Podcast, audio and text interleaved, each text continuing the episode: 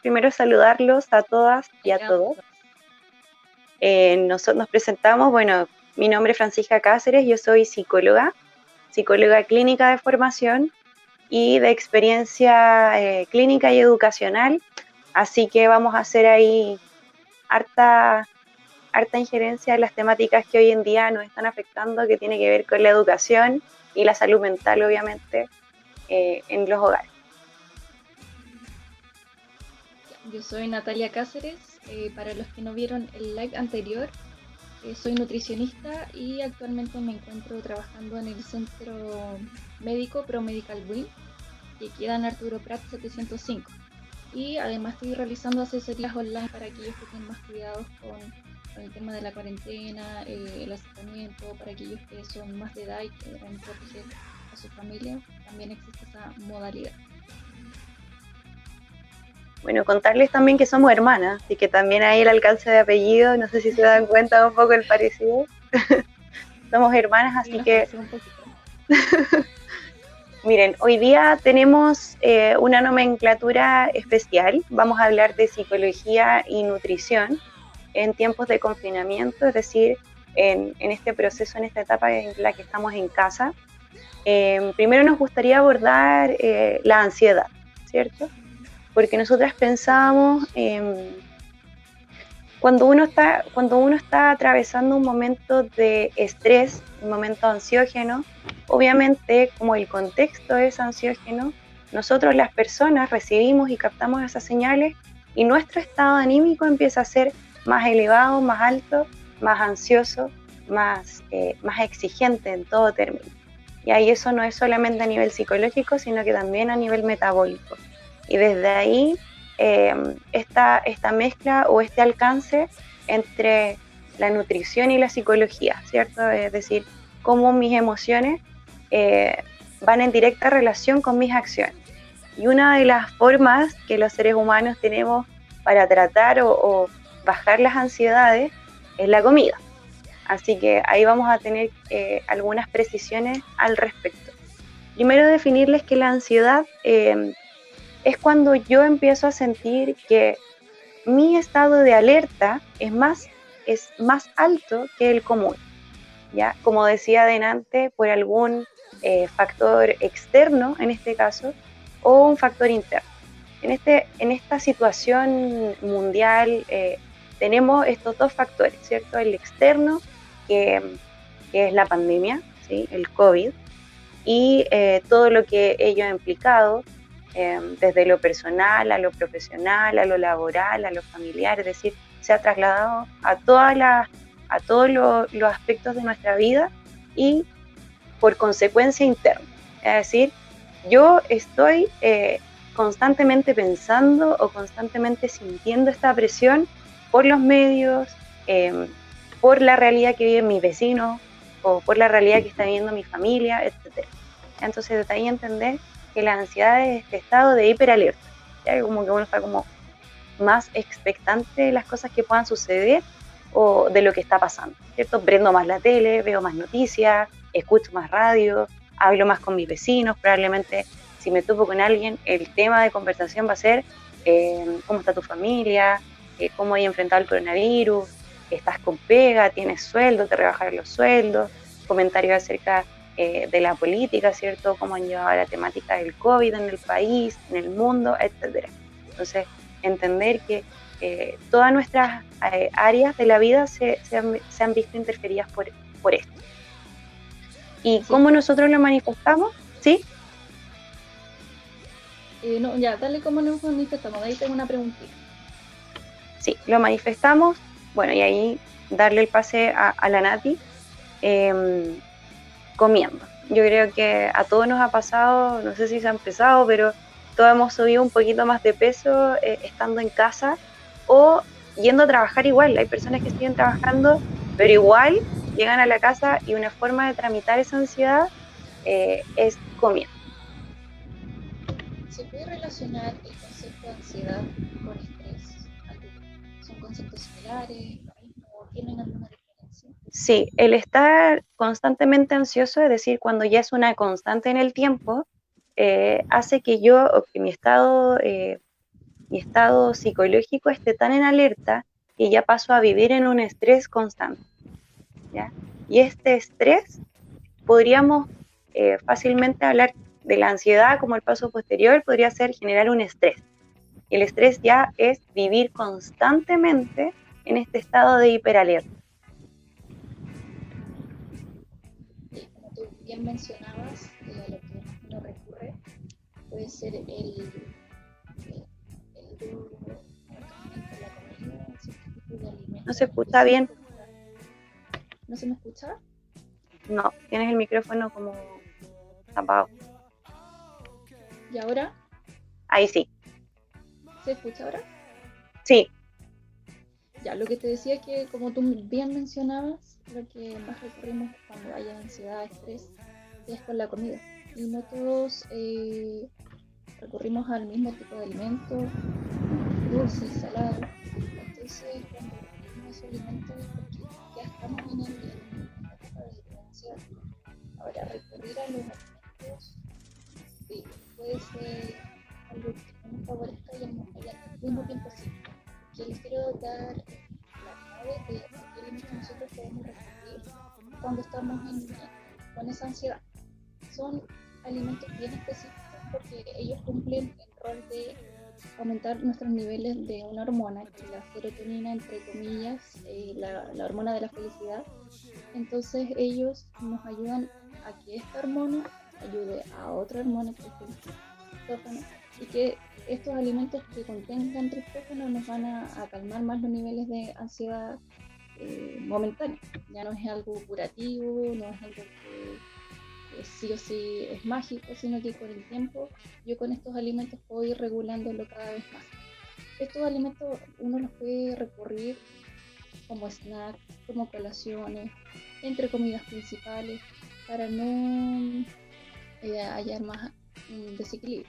Ya estos alimentos en específico son eh, por recurrir al plátano, a los frutos secos, a la palta, el almuerzo, legumbres, cualquiera sea el tipo de legumbres, igual tiene harto componente de triptófano que les mencionaba yo.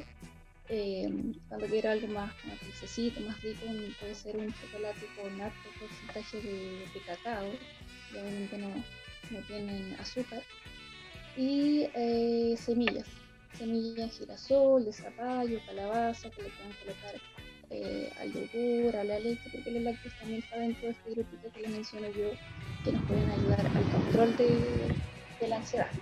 Cuando quiero recomendar algo, este grupito que les, mencioné eh, bastante.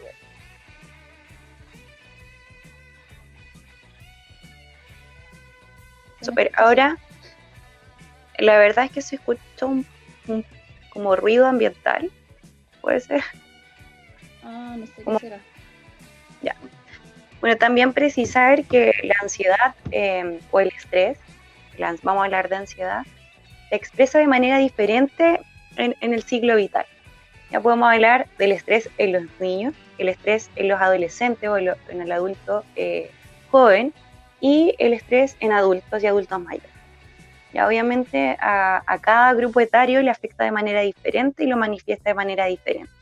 Ahora, obviamente uno siempre apela al adulto, ¿cierto? Que es el que regula em, las comidas o los alimentos, que son, como lo entendimos al principio, la forma en que uno está eh, tramitando este estrés.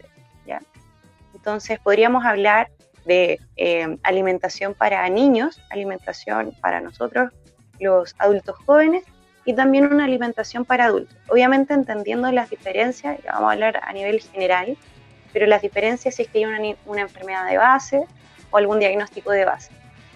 ¿Sí? En los niños las manifestaciones del estrés o la ansiedad deben estar siendo bien altas y bien demandantes, porque estamos en un proceso em, en casa, de estudio en casa, entonces todos lo- lo- los niños o las niñas que estaban yendo al colegio y ahí probablemente mediante la JUNAEP o mediante la preparación común de la comida que la mamá le manda el otro día, era una, rutina, un- un- uno se planifica para la semana y ahora pasa que eh, los niños están en casa todo el tiempo y de repente también se mezcla con que las mamás, los papás tienen que trabajar.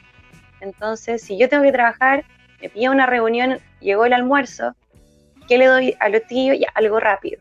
Entonces, ahí también puede precisar que los niños eh, están 100% dependientes de nosotros los adultos y va a depender eh, de cómo nosotros vamos manejando la ansiedad, cómo le vamos a transmitir a ellos. Probablemente, como decía al principio, los más chiquititos estén más demandantes, eh, estén buscando mucha más atención, que cosas que, antes no hacían, como pelear entre ellos si es que son hermanos, o los más chiquititos, los que son hijos únicos o hija única, puede que estén más tristes, eh, más ansiosos, pidiendo más atención de papá y mamá o del cuidador que está a cargo. Entonces, eh, una forma rápida eh, de nosotros los adultos es pasarle algo, ya sea que uno los ayude a tramitar la ansiedad a través de un aparato electrónico o de, ya, toma, un snack, o toma un dulce, un chocolate. Y realmente los niños se quedan súper tranquilos mientras le dura el dulce, o el chocolate, o las papas fritas, pero después vuelven a demandar.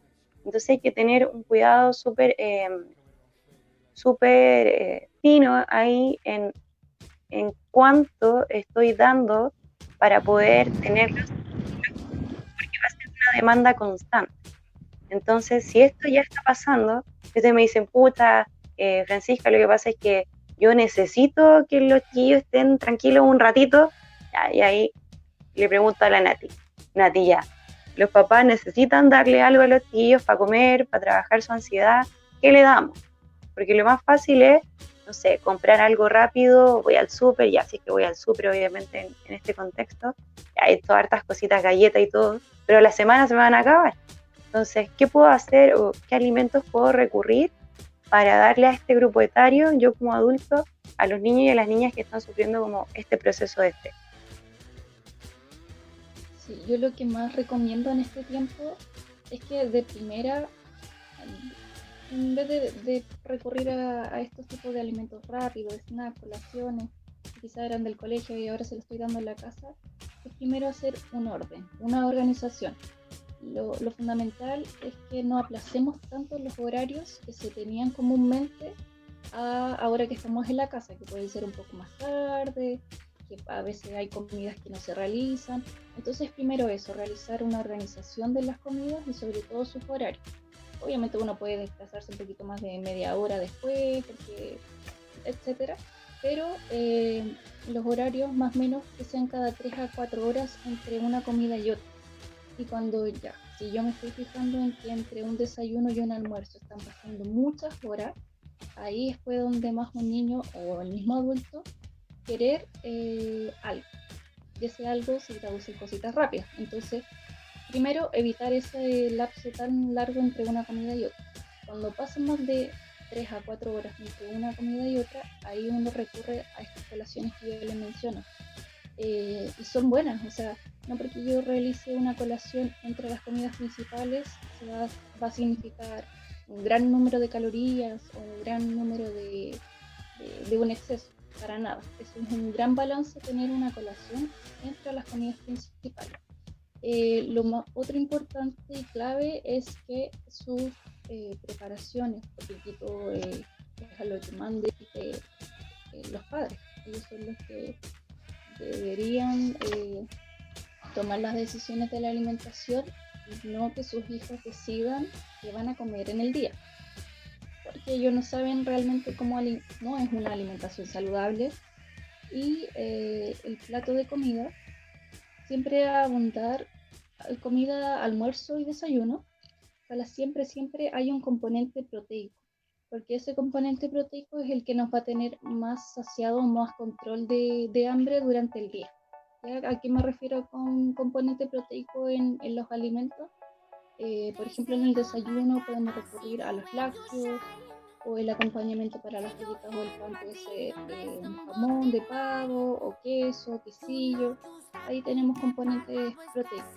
A la hora de almuerzo, eh, las legumbres son una buena fuente proteica y ya los otros son de origen animal, carne pollo o pescados o mariscos. Y no, eh, ahora tenemos muchas opciones de, enlatados, como atún, puré, y esos son una buena opción. para eh, agregar al, al, componente del plato y agregamos muchos más nutrientes como omega 3, que también nos ayudan ahí con el tema de la ansiedad. Eso, Eso te iba a preguntar, porque em, estaba pensando que, bueno, uno con la ansiedad y el estrés, y otra pensaba en que, bueno, conversaba con muchos papás y mamás estos días, y uno de los grandes eh, cuestionamientos es, o de las grandes problemáticas, es cómo hacer que mi hijo o mi hija se concentre cuando va a hacer la guía que le mandó el profe o tiene la clase online con el profesor y está vuelto loco vuelta loca, qué alimentos nos pueden ayudar para poder focalizarlos y cuánto tiempo antes tienen que comer de sentarse a realizar algún trabajo, alguna tarea. Alimentos para la concentración, eh, principalmente omega 3, y eh, estos los encontramos en pescados en grasos, esos son atún, jurel, sardina, y no estoy hablando específicamente a que tengan que recurrir al alimento de la pescadería o natural, porque obviamente hay filas, eh, puede que sea el costo un poco más elevado, por eso yo les nombraba las opciones de los enlatados. El jurel es súper rico en omega 3, salmón, atún, y eh, una buena hidratación. Eso también nos ayuda bastante a la, concentración o al enfoque de, de, los quehaceres en el día, eh, estar hidratado. Y no solamente, idealmente es el consumo agua-agua, pero también podemos ir sumando la hidratación del día a partir de infusiones, ya sean calientes, frías, con hielito agua hervida, menta, albahaca, todo eso nos va sumando en el día para que también eh, la hidratación del, del, menor eh, esté consciente y la mejor forma es medirlo a través de vasos o prácticamente botellas. Porque, yo, recomiendo botellas, por ejemplo, de medio litro o de un litro al día. Porque ahí yo voy viendo lo que me falta en el día o lo que me sobra, cuando me falta por rellenarse, entonces es más práctico y el tiempo ojalá que, que, la, sea la colación o la comida que esté realizando antes de realizar su tarea principal o, sus quehaceres del niño sea más o menos una media horita antes para que eh, no estén en conjunto el proceso de concentración más el proceso de internamente de que eso, absorción, digestión. Pero o sea, ahí recomendarles también a los papás como modo de resumen, quizá anticiparse, ya que los profes y las profes avisan cuando va a haber que resolver una guía o una clase, planificar que el almuerzo de ese día ojalá contenga omega 3 y comer eh, media hora antes de, de la realización de esta clase o del proceso que ustedes quieren lograr, que es el de concentración, el desarrollo de las guías en los estudiantes o los niños y las niñas. Super. En el caso de los adolescentes, yo diría lo mismo. Pasa que los adolescentes, como ricos del mechoneo, del, eh, también recomendarles ahí harta paciencia desde mi parte y me imagino que también pueden seguir esta misma rutina. Planificarse con las comidas, quizá pensarlo en la noche anterior, si tienen la posibilidad de conversarlo con la familia. Como decía la Natalia, organización ahí familiar, creo que es la clave. Uno tiene que apoyarse con los que vive para poder em, sobrellevar esta crisis y ahí planificar las comidas. Y al día que a lo mejor no van a conectarse o no van a estudiar, poder comer algo que, que, salga un poco de lo recomendado por Natal. Pero ojalá mm, mantener estas mismas rutinas que, y estos consejos que mencionaba eh, la Nati. Sí, chiquillos, es súper importante, universitarios, eh, planifíquense como si tuvieran que ir a la universidad o al instituto porque, y plantéense horarios, porque quizá dicen, no, ya más ratito pongo la clase o más ratito me pongo a estudiar. Yo creo que mejor una organización, papel y cuaderno, y también eh, es importante destacar momentos del día para hacer break, para caminar dentro de la casa, tomar sol, también es importante. Sí, totalmente. Totalmente. Y ahí, ojalá no pasar eh, una hora de la madrugada estudiando porque también da hambre. yo creo que ahí da hambre y uno de verdad va y ataca cualquier cosa que encuentra en el refrigerador o, ahí en la despensa. Así que eso te iba a preguntar. ¿Existe alguna recomendación de horas de estudio, horas de sueño, horas de distracciones? Sí, miren, o sea, para ser realista existe la organización ideal, ya que es la que yo les podría decir. No obstante, eh, tienen que analizar la, realidad de su familia o su propia realidad. Ya nos vamos a adaptar a todo. Nos pasa que uno dice, ya em, voy a estudiar, el escenario, el escenario ideal, perdón, sería voy a levantarme a las 8 de la mañana, voy a desayunar, la, voy a hacer un poco de ejercicio, luego voy a estudiar o voy a trabajar.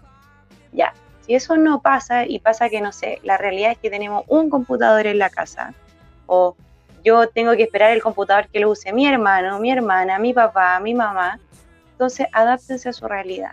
Si su realidad es que pueden estudiar, no sé, de 8 de la tarde a 11 de la noche, porque es la hora que se desocupó el computador, háganlo. Durante el día intenten avanzar en otras cosas, ¿ya? Pero la organización, a lo que voy con eso es eh, que tiene que ser eh, acorde a la realidad de mi familia, a mi realidad. Ahora, sí o sí, como general, como decía Natalia, darse los tiempos de, de, de relajo, los breaks.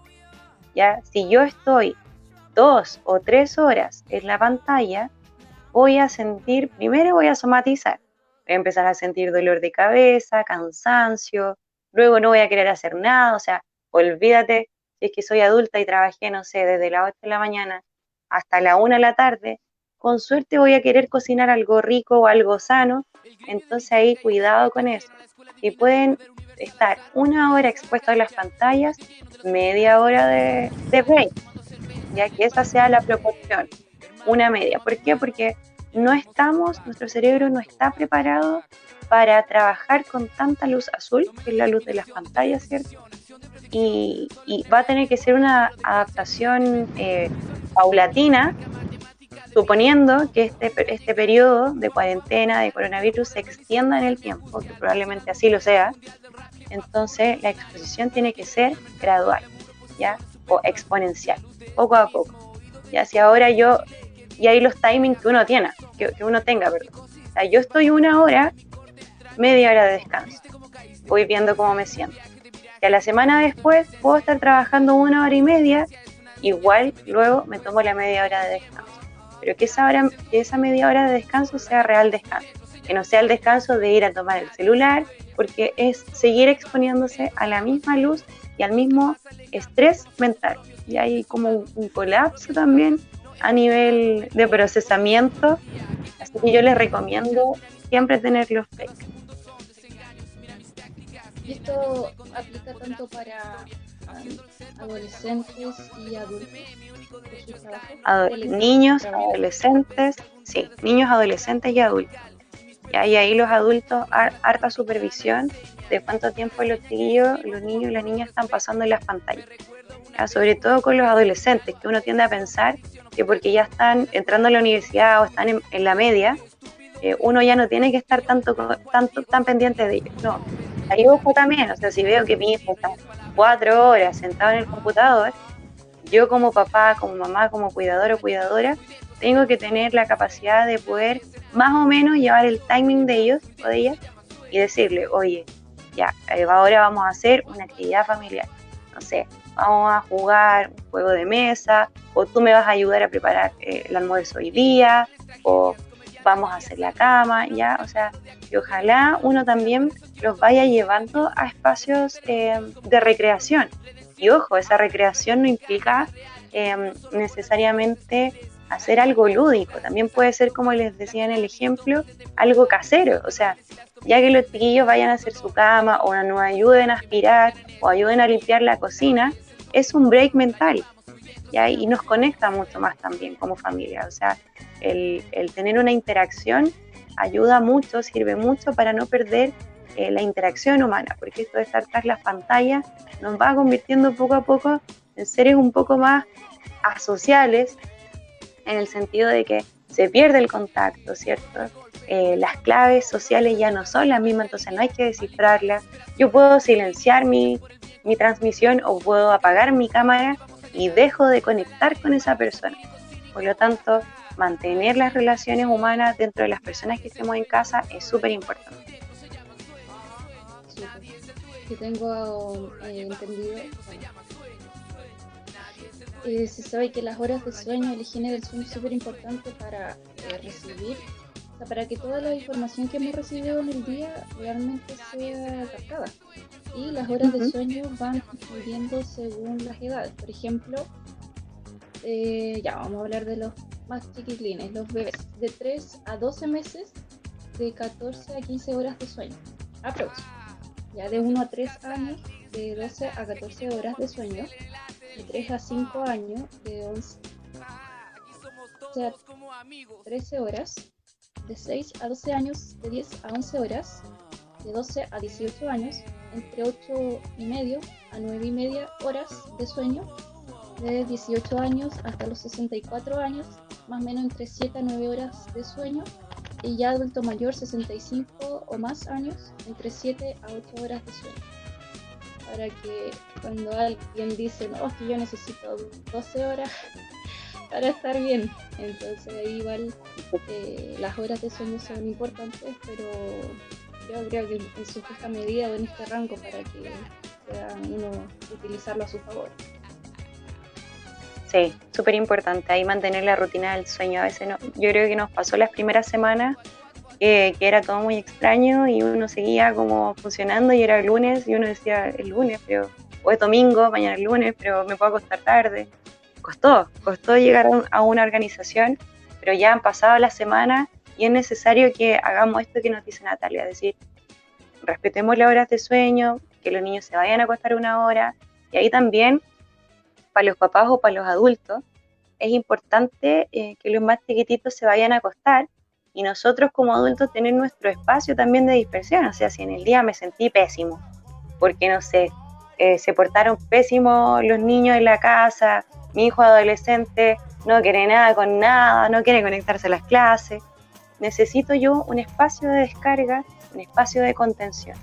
Si esa contención no la tengo en vivo, es decir, no tengo una persona que viva conmigo de mi misma edad y pueda entender o empatizar con mi sentir, yo me conecto videollamada, llamo a mi familia, a mi mamá, a mi papá, a mi red de apoyo, la activo, cuento lo que me pasa y siempre otra persona te va a dar una perspectiva eh, o, una arista de lo, sí, de lo que yo no estoy observando.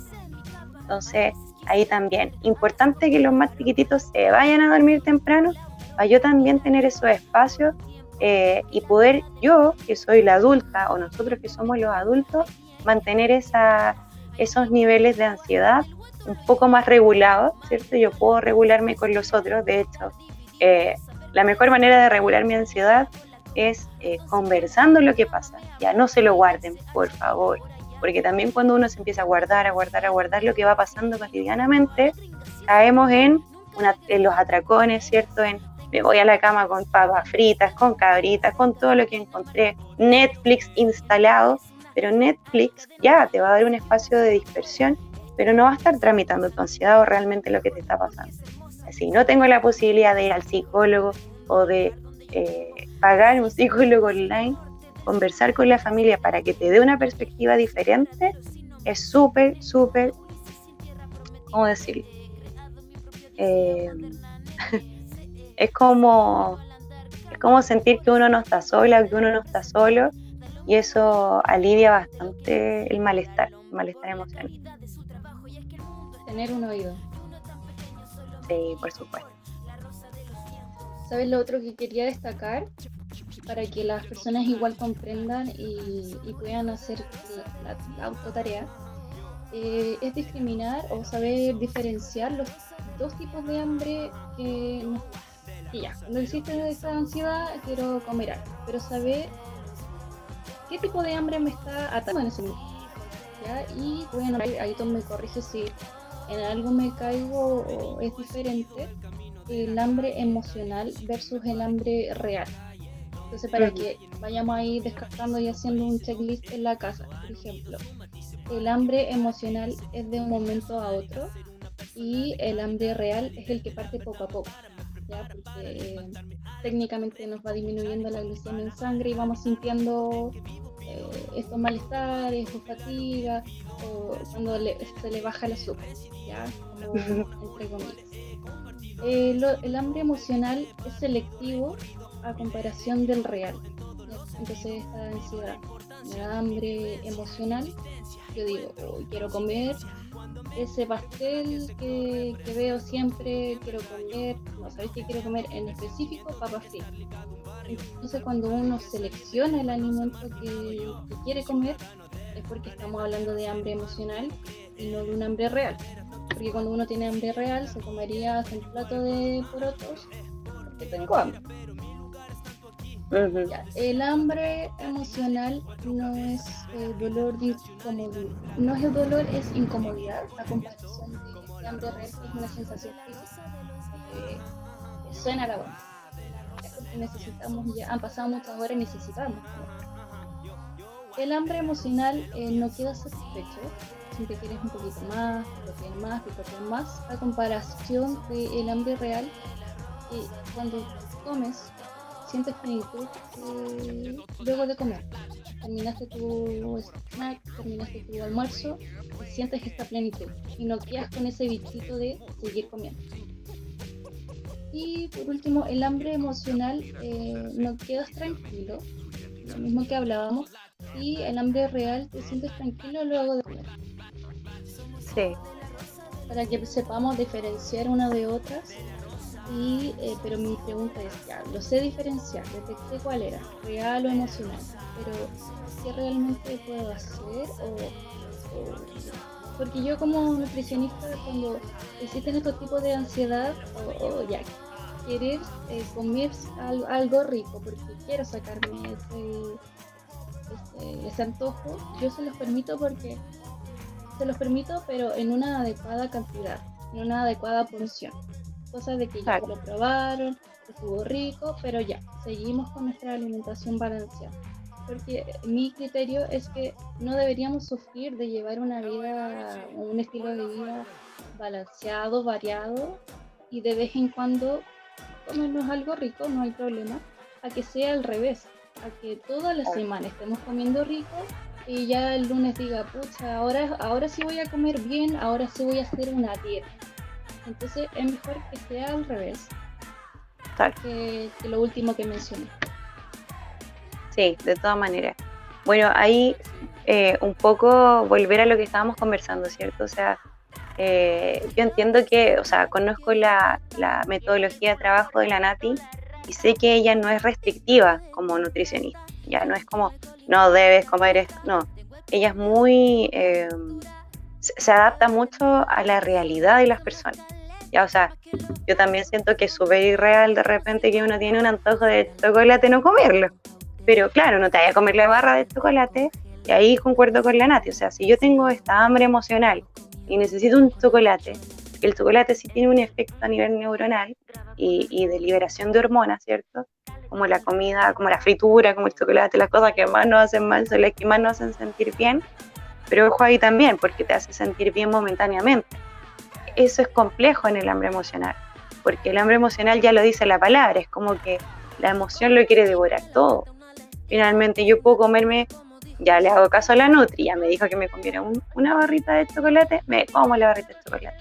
No obstante, después de la barrita de chocolate, a la hora, a las dos horas después voy a seguir sintiendo esa hambre emocional, porque probablemente tenga que ver con algo que estoy sintiendo, que estoy pasando.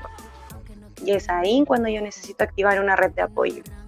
Eh, llámese pololo, llámese polola, esposo, esposa, amigo, mejor amiga, ¿sí? que uno siempre pueda trabajar lo que está pasando.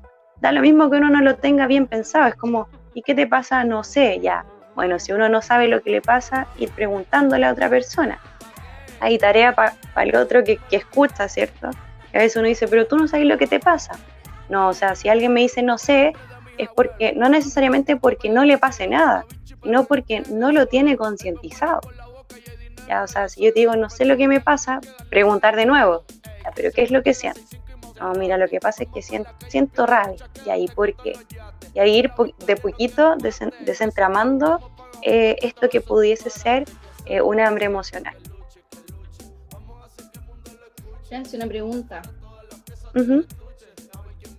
¿tú consideras que este es un buen tiempo para hacer, bueno, yo siempre digo que no doy dietas, pero la, gente usa mucho esa palabra. ¿Tú sientes que este es un buen tiempo para hacer dieta, para querer entrar en una dieta? Em, dos cosas. Desde el punto de vista eh, de la calma a la ansiedad, puede ser un buen momento para buscar organización. Yo creo que muchos o muchas eh, estamos en, procesos de cambio. Y cuando uno siente que las cosas están cambiando, uno quiere generar modificaciones en su vida. Eh, el estar más tiempo en casa también, si uno le ve el lado positivo y no solamente así como estrés, estrés, estrés, también me da la posibilidad de poder tener mayor tiempo para poder elaborar algo. En este caso, que hablamos de nutrición, yo en este tiempo puedo elaborar una rutina alimenticia, puedo elaborar una dieta, puedo incluso seguir eh, no sé, eh, hay tantas personas, bueno, tú misma, yo te sigo, pero hay tantas personas que hacen recetas saludables y yo ahora tengo el tiempo para poder hacer un snack saludable que a lo mejor yendo a trabajar no lo tenía. Entonces, desde el lado eh, ansiógeno, desde el lado desde la, de la, del reinventarse, creo que es un momento que te lleva a eso, que te invita a eso.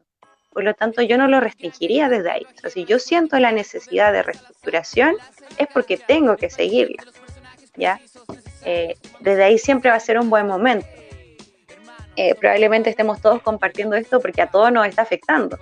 Pero si ustedes lo llevan como a la vida normal o cotidiana, a uno de repente le vienen estos como ganas de cambio y, uno hace un cambio como a nivel físico eh, y eso como externo también te va cambiando internamente. Entonces yo, no sé, me hago un cambio de look, me genera una sensación distinta, ¿cierto? Desde lo externo hacia lo interno. Lo mismo puede ser la comida. Estoy haciendo una dieta, vaca, me siento livianita y empiezo a sentir mayor bienestar hacia adentro. Por lo tanto, yo creo que eh, es un buen momento eh, para poder iniciar, ¿cierto? Una nueva planificación, una reestructuración del estilo de vida que yo quiero llevar eh, de ahora en adelante que es como un momento culmine, o sea, ya la vida no va a ser la misma después de lo que estamos viviendo. Eso quería ir yo porque eh, aquí quería llegar. Bueno, yo siempre les repito a mis pacientes, a mis pacientes, que yo no les doy dieta, les enseño a, alimentarse, a nutrirse. Entonces también quería llegar a ese punto de que eh, este tiempo de cuarentena, confinamiento, también le podemos ver el lado positivo. O sea, sacarle provecho a la bici estática que tenemos en la casa y no usarla de, de de colgar ropa, sacarle provecho a los videos de YouTube, a las recetas que se suben. Entonces, eh, uno siempre puede verle el lado positivo a las cosas y eh, no plantearse la comida como una dieta, como restricción, sino que una variabilidad y equilibrio entre ambas cosas. Súper. Creo que abordamos todos los temas, somos, somos muy mateas. Sí, muy matea. Veamos si se nos quedó algo en el tintero. Por mi parte, eso, alimentación, ejercicio eh, físico. No estamos hablando de dos, tres horas estar ahí haciendo cosas, sino que tomarse unos 15, 20, 30 minutitos al día nos ayuda bastante igual con el tema de la ansiedad, que es como el tema principal de este, de este live. Algo que... Oye, yo, sí, no, compartirles algo Sí, súper bien. Eh, compartirles algo personal. Bueno, ahora lo dejé un poco, de esto mi esposo debe estar viendo este en vivo y se va a reír de mí, pero eh, empecé a hacer yoga, ya a seguir, primero empecé a seguir a yoga, Woman, que es como una niña que tiene un Instagram, pero olvídate, ya me, me dio, hablando de ansiedad y, y, estrés, me dio un estrés y depresión verla tan seca hacer yoga. Pero finalmente llegué a YouTube y puse como rutinas de yoga para principiar. Eran rutinas de media hora. Sí, básicas. Eran rutinas de media hora, pero eh, yo partí haciendo 10 minutos, después finalmente llegué a hacer 20 minutos. Ya hace como 3 o 4 días que no hago, pero lo voy a retomar. De hecho, me compré un mat que no se ve, pero está por allá. Eh, me sirvió mucho y ahí se los doy como tip también, como una alternativa para trabajar o tramitar la ansiedad a través del cuerpo de manera eh, como saludable o enfocada positivamente. Me ayudó tanto, dormí súper bien, eh, me ayudó el solo hecho de respirar, de hecho como que me sentaba, eh, al principio me daba hasta risa, pero de respirar, ya concientizar la respiración, te juro que dormí como un bebé y claro, y todo ese estrés que uno va sintiendo, porque independiente de la profesión que uno tenga, uno también es persona y te llega y te impacta también todo lo que pueda estar pasando. Eh, todo el estrés que tenía, la ansiedad que tenía fue bajando, disminuyendo bastante. Así que como tip también ahí, si pueden hacer yoga, se lo recomiendo. Sí, súper bien. O algo que les guste, algo que siempre tenían en mente, búsquenlo en YouTube, cosas básicas y, pues, algo personal también que sea abordar y eso también me calma bastante. Hoy sí, hay gente con tanto talento, tío, sí, además que ustedes tienen ahí un talento oculto. Yo no tengo tanto talento así como, como Manuel, pero todos han descubierto un nuevo talento, así que eso también ha sido positivo. Sí, ha sido positivo. Oye, hemos abordado hartos temas, esperamos haber aclarado, así que es como eh, nutrición y psicología en tiempos de cuarentena para que se nos puedan unir los chiquillos y si tienen consultas o dudas las